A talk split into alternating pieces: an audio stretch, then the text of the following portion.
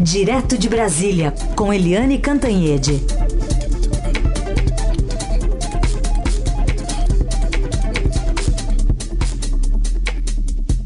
Oi, Eliane, bom dia. Bom dia, Raíssa e Carolina, ouvintes. Bom dia, Eliane. Bom, usando a máxima de que não há vácuo no poder, né? A gente pode colocar talvez o filho do presidente Bolsonaro é, aplicado nessa máxima justamente por conta das falas polêmicas que ele tem dito, justamente quando o pai está convalescente, né? Está internado e não está podendo falar, nem mesmo pelas redes sociais. Tem se poupado também no Twitter, mas é, deu bastante repercussão, né? O, o tweet, a publicação de Carlos Bolsonaro falando sobre a democracia.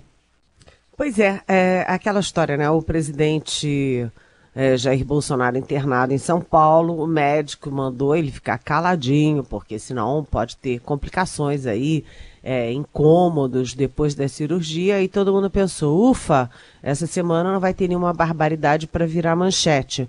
Pois é, é, mas os filhos estão ocupando o vácuo. Né? O pai está calado, mas os filhos ocupam esse vácuo. A gente lembra aí da foto do Eduardo Bolsonaro, que é escrivão de polícia, é, vai posar ao lado do pai num leito de hospital e ele puxa uh, o paletó para aparecer a pistola na cintura. Quer dizer, é uma foto é, é bem inacreditável, né? Assim, aquela coisa macho, macho man, né? Que tem que mostrar a pistola na cintura simbolizando o quê? Sabe-se lá.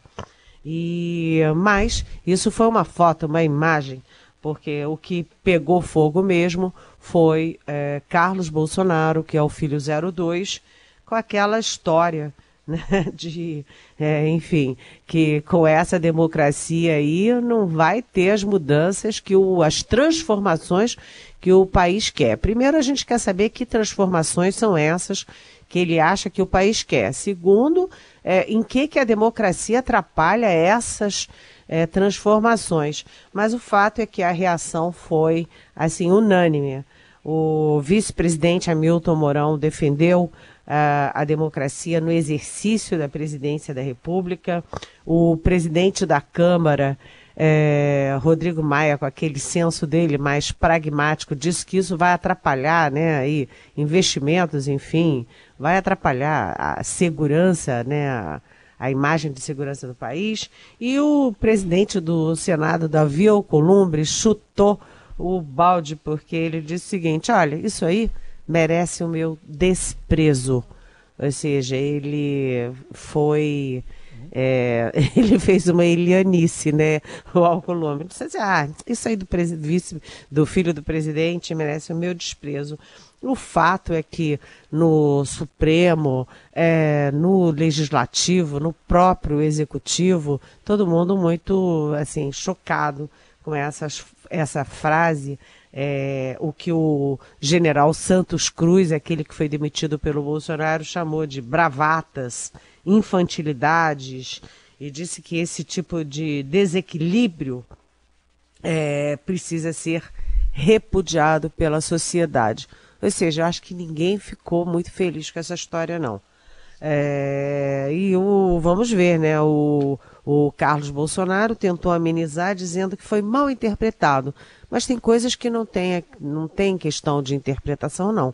O que ele disse claramente foi que com a democracia não vai, não vai se chegar aonde ele, Carlos, é, considera importante para transformar a sociedade. Isso aí não, não é má interpretação.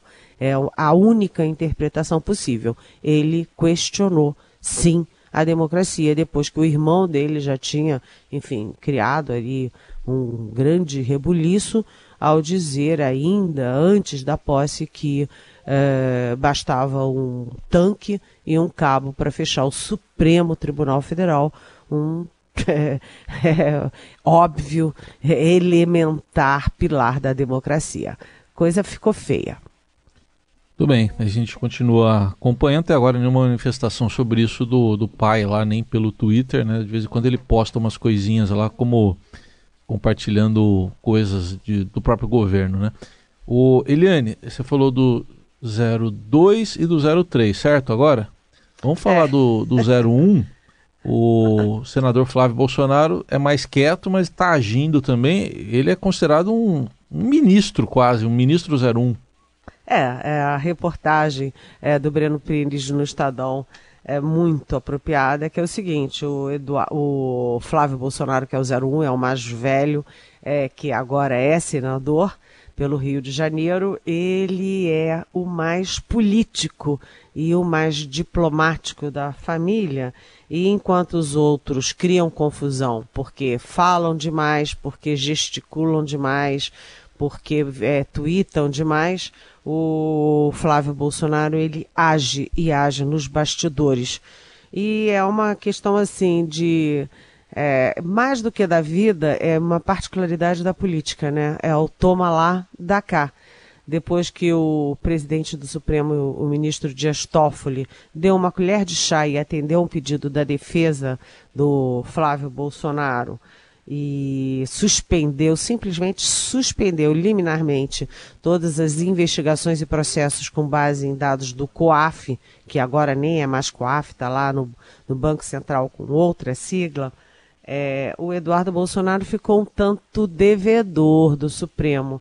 E agora o presidente do PSL, o partido da família Bolsonaro, o Luciano Bivar, está cobrando aí, está é, cobrando um pagamento por isso. Qual é? É que o Eduardo Bolsonaro desfaz, desfaça no Senado a criação e aí que vai em frente a tal da CPI da Lava Toga, que é uma CPI que mira diretamente ministros do Supremo e mira diretamente o próprio Dias Toffoli. Ou seja, o Dias Toffoli é, deu uma mãozinha pro, pro Flávio Bolsonaro, agora o Flávio Bolsonaro tem que dar uma mãozinha para o Dias Toffoli, acabando com essa história aí da CPI da Lava Toga contra ministros do Supremo. E aí é aquela história que você falou, Heisen. É, nem todo mundo fica feliz com isso e um, um exemplo é a própria bancada do PSL no Senado. Enquanto a bancada defende a, CPI da Lava Toga, o filho do presidente, o senador Flávio, trabalha em sentido contrário.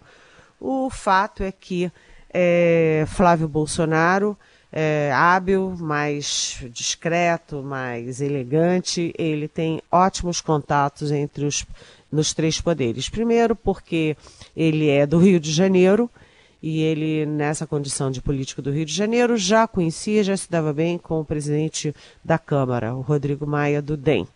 É, depois, porque ele se aproximou do Dias Toffoli, com essa história aí toda de, é, enfim, de Coaf, de Queiroz, etc. É, depois, porque ele se aproximou e já até visitou em casa o ministro Gilmar Mendes, que é um grande articulador como todo mundo sabe. E em função de Toffoli, Gilmar e Rodrigo Maia, o Flávio Bolsonaro também acabou chegando no Davi Alcolumbre, que é outra peça é, importantíssima nesse tabuleiro. Ou seja, o, a gente fica falando que super-ministro é, é o Paulo Guedes da Economia, era o Sérgio Moro da Justiça, mas o grande, o verdadeiro super-ministro que articula bem é Flávio Bolsonaro. Enquanto os irmãos criam, é, põem lenha na fogueira, o Flávio Bolsonaro tenta apagar essa fogueira, até porque ele pode sair chamuscado. Então ele está também hum. defendendo seu próprio interesse. É só para comparação, Helene, eu estou vendo aqui o último tweet dele, Flávio Bolsonaro, é do dia 8 de setembro, é uma foto com o pai, depois da cirurgia, ele dizendo que está tudo bem. Já o irmão, o Carlos, é, agora ele tweetou agora, essas últimas horas, que é, essas declarações dele sobre democracia foram é, deturpadas por jornalistas e ele termina chamando-os ou chamando-nos de canalhas. É, há dúvidas sobre quem é canalha, né?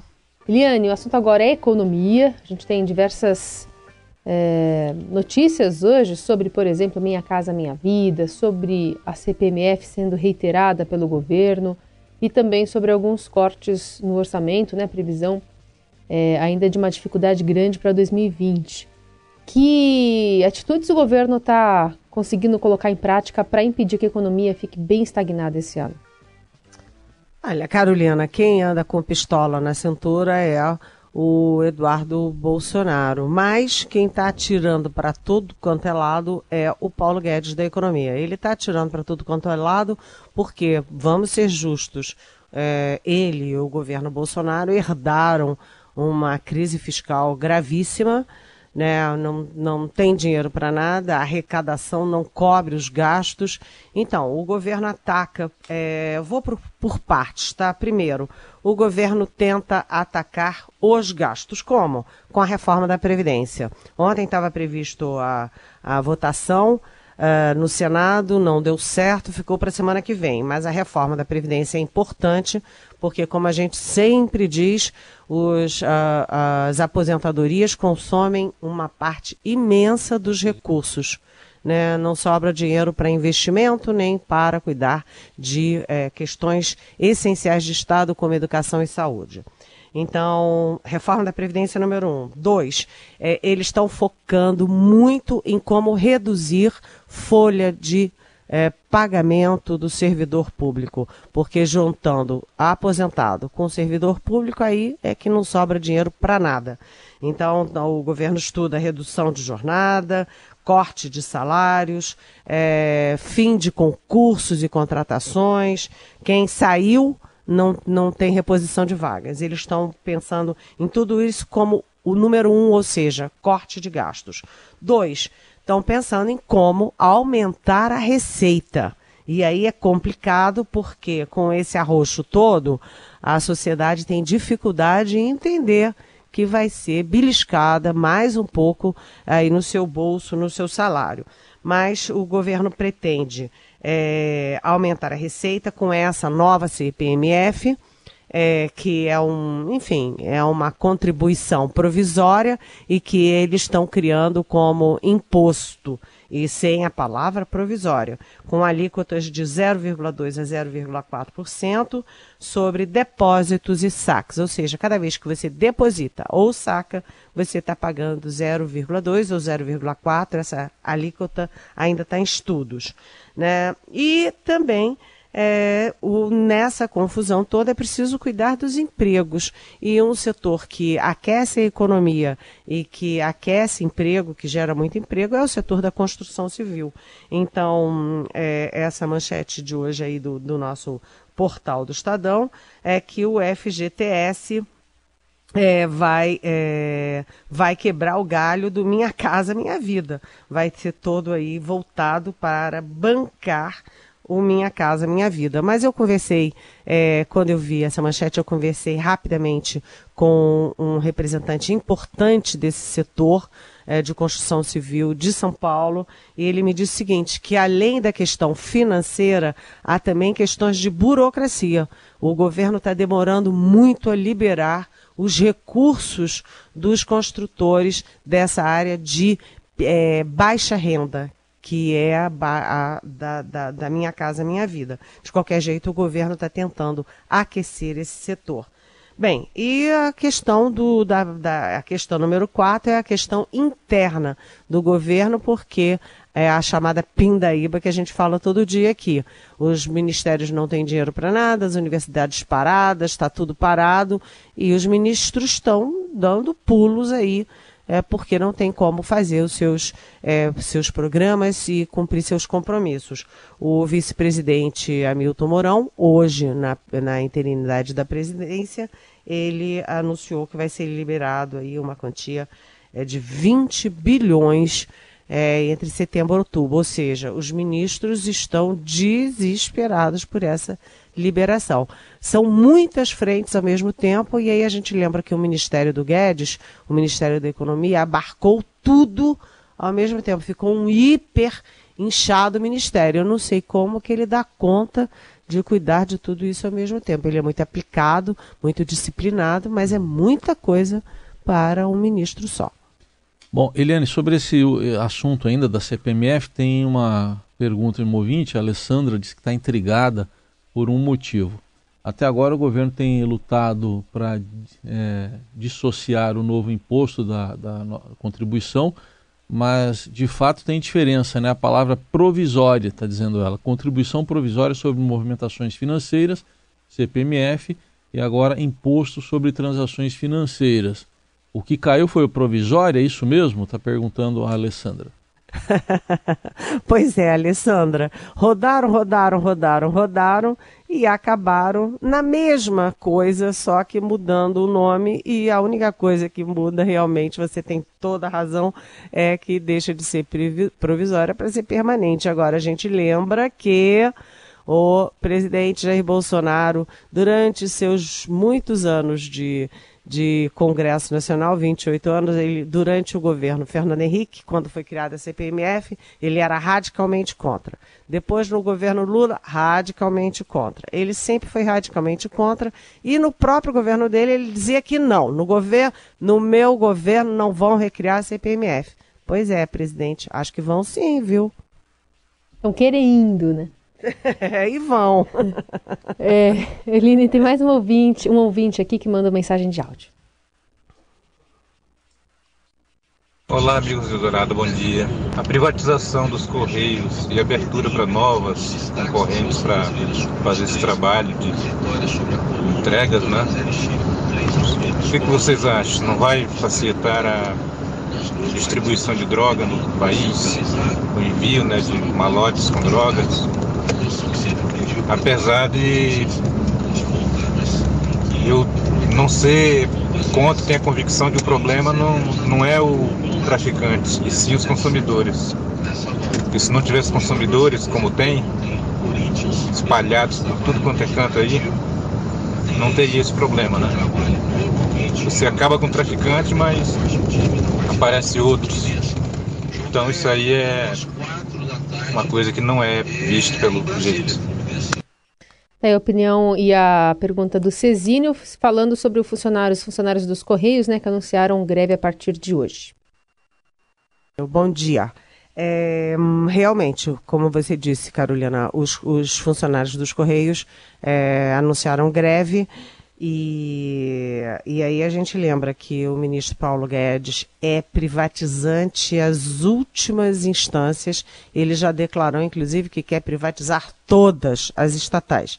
Né? Ele, ele quer privatizar Petrobras, Banco do Brasil, é, Eletrobras, é, privatizar a cabotagem, enfim é, ele quer privatizar, privatizar não, ele quer liberar para, é, para o exterior a cabotagem brasileira, transporte de, de cargas via portos, e, enfim, ele é privatizante. Ele quer privatizar tudo. Agora, eu não consegui, Cizinho, é, ver uma conexão entre a privatização dos Correios e a questão das drogas. Sabe por quê? Se há uma fiscalização quando os Correios são estatais, é, haverá uma fiscalização também quando os Correios forem privatizados. O que ocorre é que você mudou muito a relação de, de um, dos Correios, né? Aquela coisa de mandar carta, cartão postal, etc. Ficou tudo no passado, porque está tudo no nosso celular. Né? Há toda uma mudança aí de, é, de operação, é, de ajustes nos Correios, que o Estado brasileiro não está sendo capaz. Os Correios eram uma empresa exemplar e agora são uma empresa endividada, alguma coisa precisa ser feita. É, de qualquer jeito, eu acho que não tem conexões com as drogas e eu volto a fazer um elogio à Polícia Federal, que tem sido muito eficaz é, nesse, nesse início de governo e já vinha eficaz em governos anteriores no combate às drogas. A gente vê operações bem poderosas é, em aeroportos, em portos, e, enfim, em, em, por aí afora, é, combatendo quadrilhas que, de traficantes. Olha, Helena, ainda sobre reforma tributária, o ouvinte Jefferson Manuel está dizendo que COFINS não é bem o que se pode chamar de imposto, é mais uma contribuição e tem destinação específica, diferente dos demais impostos. É, aí ele pergunta, ela será só simples, ela será somente simplificada ou será modificada? Porque uma modificação terá impactos previdenciários, está dizendo o Jefferson. Oi, Jefferson, bom dia. É, desculpe, eu não acompanhei é, especificamente o caso da, da COFINS mas o que a gente pode dizer é que essas discussões todas ainda estão ocorrendo, não há definições, não há decisões, porque, como eu disse, o Ministério é, da, da Economia ele é muito inchado, ele tem muitas frentes e a questão do, do COFIN está lá no meio de um turbilhão de ideias ainda sendo processadas. Ou seja, realmente eu acho que ainda é prematuro para a gente ter certezas sobre o que, que vai acontecer com o COFIS. Mais uma pergunta, Eliane, da Juliana, de Betim, Minas Gerais. Ela dá bom dia e diz que leu que deve ser votado hoje na CCJ do Senado o projeto de lei que regulamenta a prática de naturismo em território nacional. Aí ela pergunta: será que não há outras prioridades? Sério? Deixando de lado o trocadilho, já que o relator da CCJ, o senador veneziano Vital do Rego, aprovou a proposta, qual a relevância sobre um tema desses no meio de tantos os outros problemas do Congresso e do governo? pois é, Juliana, é uma grande pergunta, né? É, por que que é, com tanto, tanto, tanto problema, o presidente tem que ficar obcecado com o negócio de armas e agora a CCJ é, do Senado ter que ficar se preocupando com o naturismo. Mas eu tenho uma resposta para isso. É só você ver da onde é o Vital do Rego. O Vital do Rego, seu senador, é, do PSB, ele é médico e é da onde? De Campina Grande, na Paraíba. E onde fica uma das mais lindas praias de nudismo no Brasil? É Tambaba, na Paraíba. Tambaba é uma praia belíssima, é, fica ali pertinho de João Pessoa, atrai turistas do Brasil inteiro. Logo, a CCJ está fazendo o jogo de um senador que quer prestigiar e favorecer o próprio estado, que é a Paraíba. A resposta deve estar tá aí, né? Porque prioridade nacional, realmente naturismo não é, né? Sim. Bom, vamos fazer a cobertura desse tema, né, Eliane? Cobertura, acompanhando tudo, né? É verdade. E a gente tem que ilustrar bem essa reportagem, não é? Despir de preconceito, isso, não é isso? Senadores despidos de preconceito. É. É, vamos perguntar para o Crivella o que, que ele acha isso, disso. Tá bom? Para o Dória também, né? Para o Witzel, para o Bolsonaro. Vamos fazer uma enquete. Muito bem, esse é Eliane Cantanhede. Ela volta amanhã aqui para conversar conosco com os melhores ouvintes. Boa quarta-feira, Eliane. Bom dia, Tchau. beijão.